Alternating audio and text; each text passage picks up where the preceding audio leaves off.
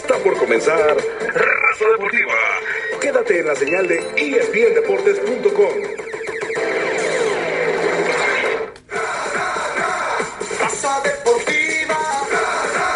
¿Qué tal amigos de Raza Deportiva? Bienvenidos de nuevo a este podcast.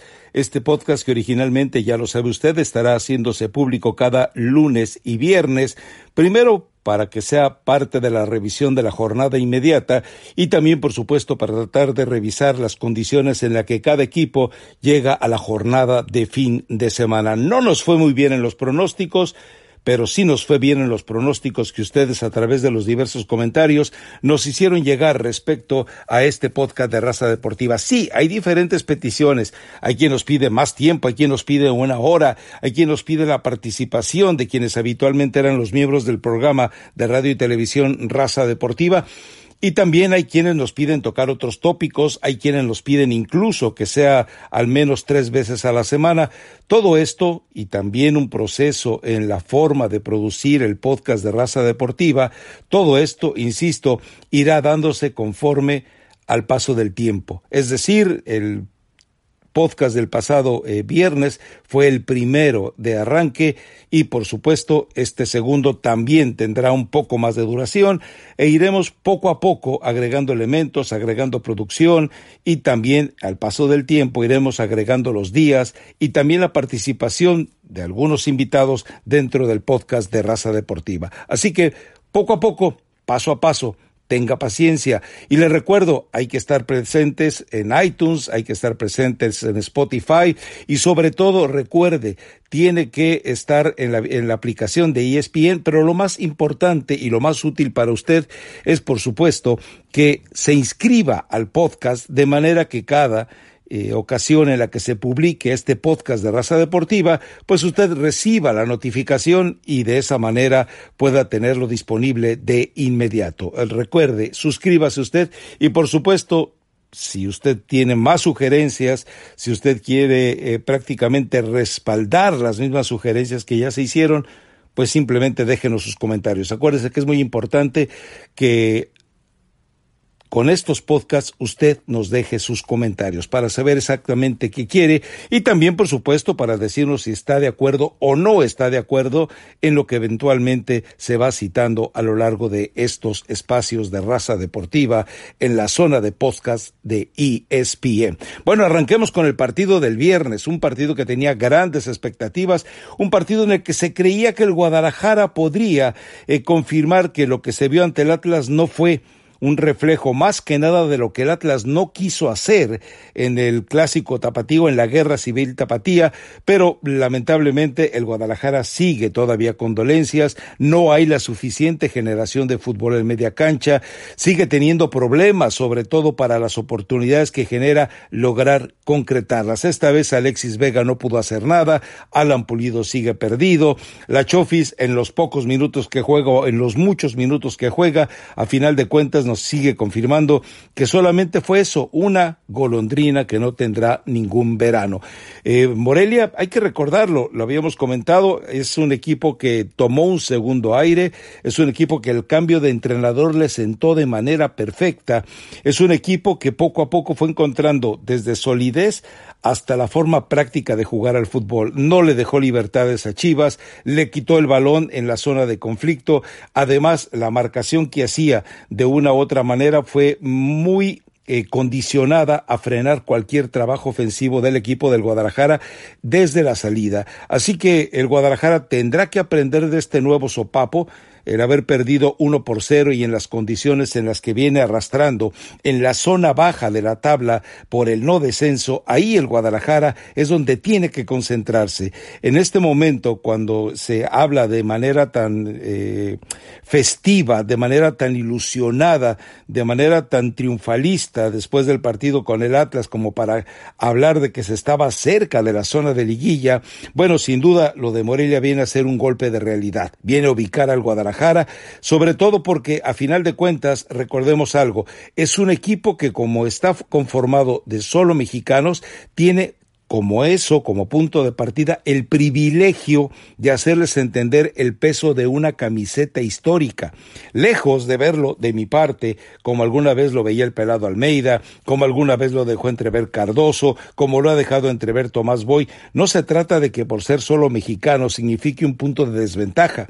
Se trata simplemente de que los jugadores entiendan el disfrute, el orgullo, el placer y el privilegio que tienen de desempeñar su trabajo en el equipo más importante de México, en el equipo que sí es el equipo que en realidad siguen los mexicanos, no solamente en, México, obviamente, sino también en Estados Unidos. Tendrá mucho que mejorar el Guadalajara. Insisto, le falta generación de fútbol. No es fácil encontrar un jugador con esas condiciones. Y por lo demás, le falta sobre todo contundencia. Se viene el partido con el América, más adelante estaremos hablando de ello. Yo tengo una eh, idea medio calenturienta que a lo mejor ustedes están de acuerdo o tal vez no, pero yo creo que para este partido, simplemente eh, para saber de qué están hechos, sería muy bueno por parte de Tomás Boy que se atreviera a mandar a la cancha a Oribe Peralta y que fuera su partido de despedida. Y qué mejor manera de decirle a Oribe Peralta, pues despídete del fútbol aquí con Chivas y márcale un gol a la América. Platicaremos de eso en el siguiente podcast para no alejarnos un poco del tema que estábamos tratando aquí. A ver, eh, tenemos que ir al partido de América contra Querétaro. Un partido que fue de, no puedo decir que el mejor jugado de la jornada, porque yo me voy a quedar todavía con Necaxa León, la victoria del León por cuatro goles a dos y la forma en que los dos equipos se enfrascaron.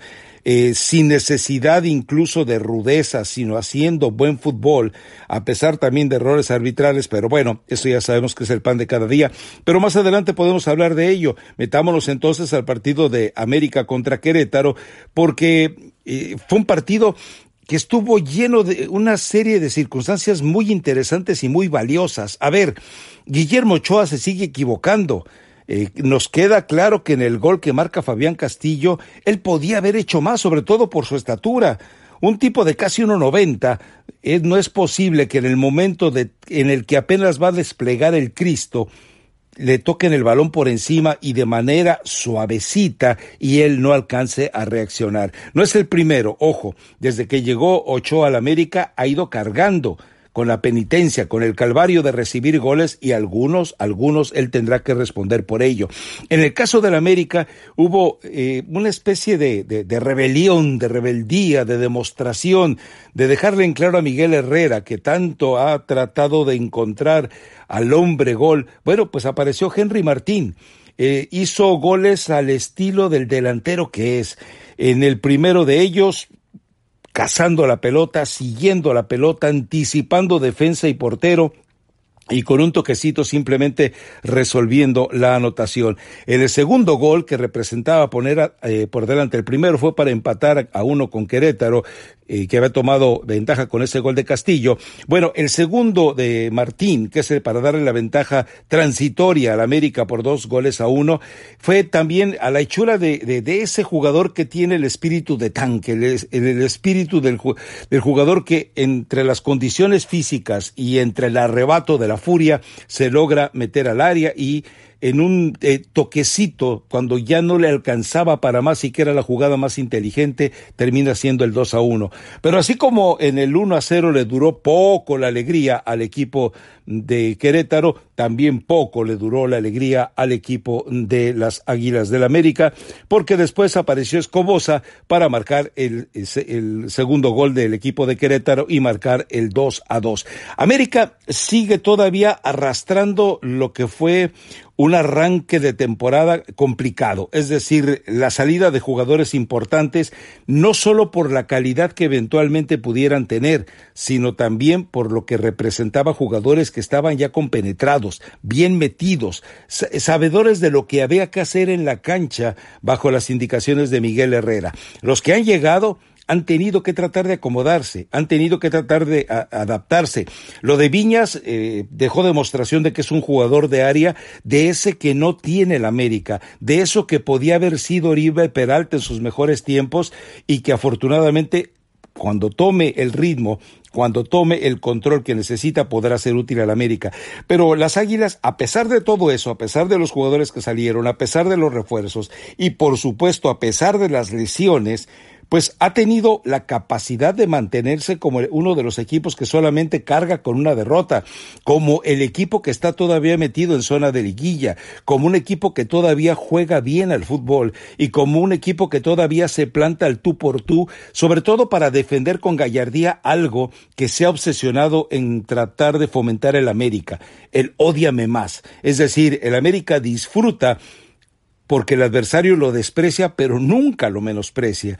Y eso a final de cuentas nos hizo que en este partido de América contra Querétaro, en este 2-2, viéramos un buen partido de fútbol, sobre todo en el cierre del encuentro. Víctor Manuel Bucetich, ya usted lo conoce, es un viejo lobo, es un viejo zorro, sabe eh, manejar los planteles que tiene, logra armar equipos coherentes, sólidos, eh, inteligentes y que saben que en el momento que se les pegue la gana son capaces de generar las condiciones para manejar el marcador. Lástima que no quieran hacerlo con más frecuencia de lo que lo hace.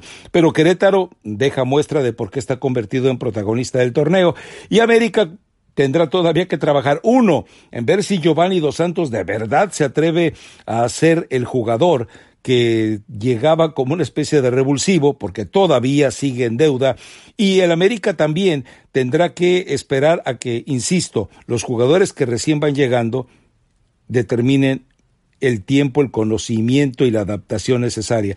Nico Benedetti, bueno, el pizzero sigue todavía siendo una incógnita. Muchos elogios le llovieron, pero se ha pasado más tiempo con lesiones eh, que reflejan que es frágil simplemente.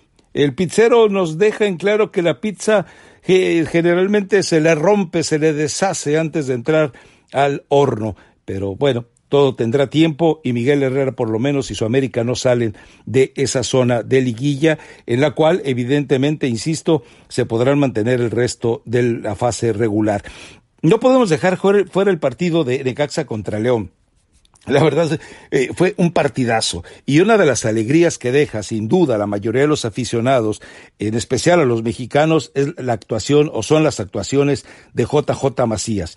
El muchacho sigue haciendo cosas relevantes. Todavía no cumple los 20 años y ya se está convirtiendo en un jugador emblemático, no solo por lo que hace en la cancha.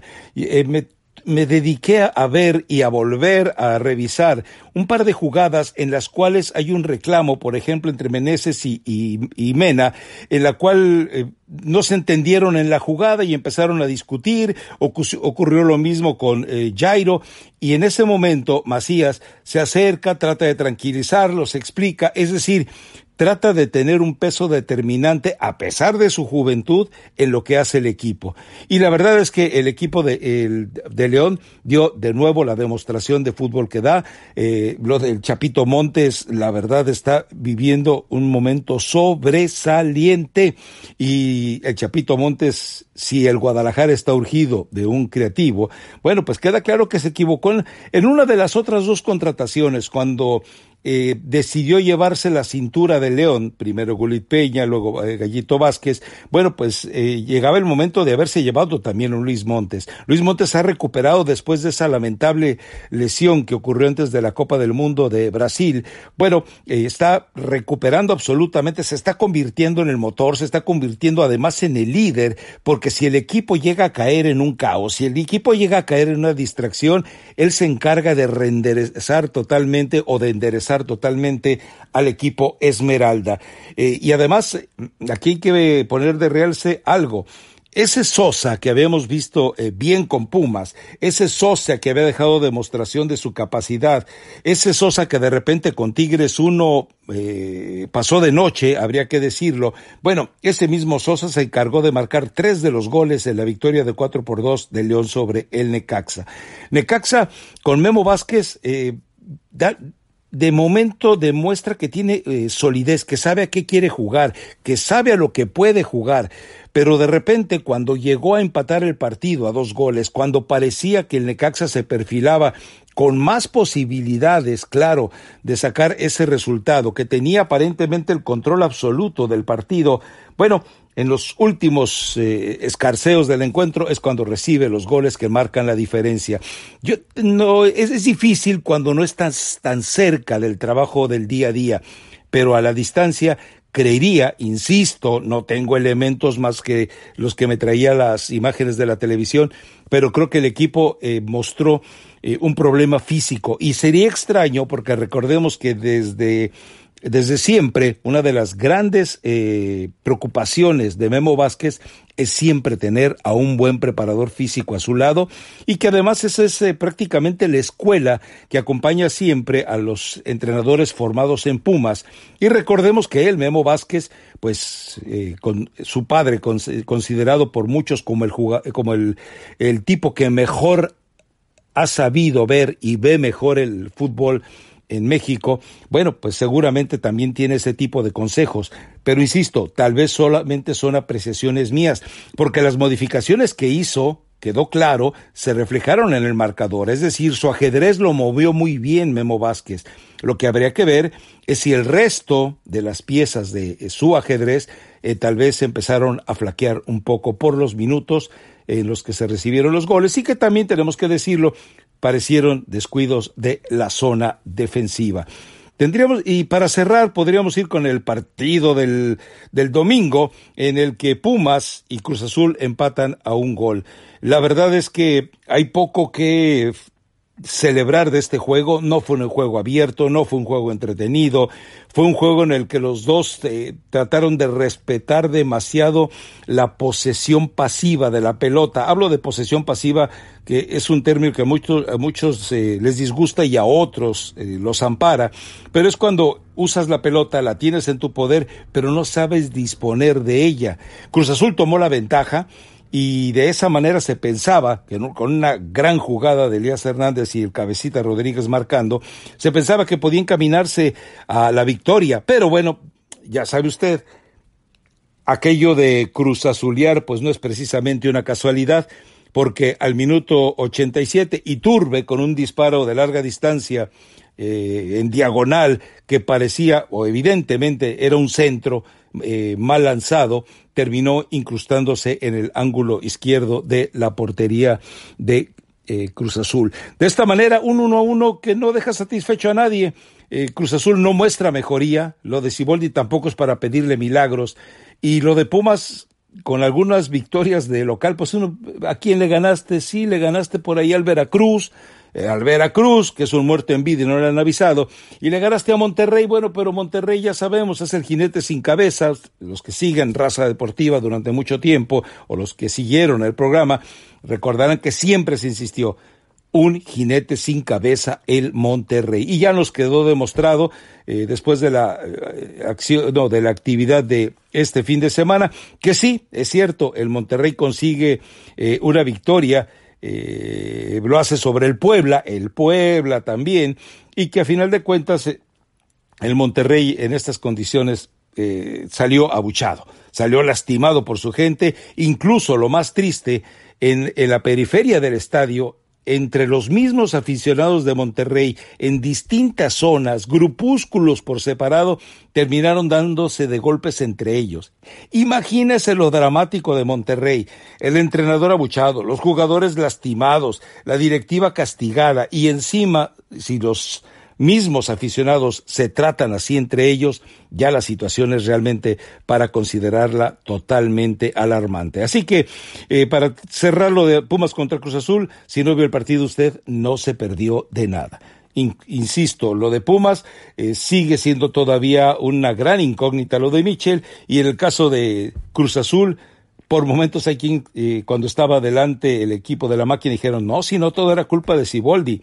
Bueno, la realidad hoy es que seguramente sí había responsabilidad de Siboldi, pero también había que enjuiciar un poco la eh, responsabilidad y la disponibilidad eh, de compromiso, de pasión de parte de algunos jugadores. Bueno, hasta aquí el podcast de este lunes. Eh, lo esperamos, por supuesto, el próximo viernes. Espero que ahora que fue un poco más extenso y detallado que el del viernes anterior, esté usted un poco más satisfecho. Poco a poco, eh, le insisto, estaremos agregando más producción, estaremos agregando eh, invitados, estaremos agregando voces, estaremos agregando un poquito más de detalles, pero por lo pronto, mientras nos ajustamos a las limitaciones de producción, disfrute usted esto, si lo disfruta, y le recuerdo, Suscríbase a los podcasts en ESPN para que le llegue a usted la notificación cuando ya esté listo. Le recuerdo también en Spotify, en iTunes, eh, en TuneIn, usted lo tiene disponible y por supuesto en la aplicación de ESPN. Háganos comentarios, déjenos su comentario también, díganos si está de acuerdo, dígame si, hubo algún detalle que cree que debía haber puntualizado en alguno de los partidos, a lo mejor usted defiende a Guillermo Ochoa, a lo mejor no, en fin, déjenos eh, sus mensajes aquí y recuerde la retroalimentación, la forma de rebote que usted nos haga llegar nos permitirá ir mejorando este espacio del podcast de Raza Deportiva. Así que gracias y los esperamos por lo pronto el viernes mientras se abre la posibilidad de hacerlo con mayor frecuencia. Gracias.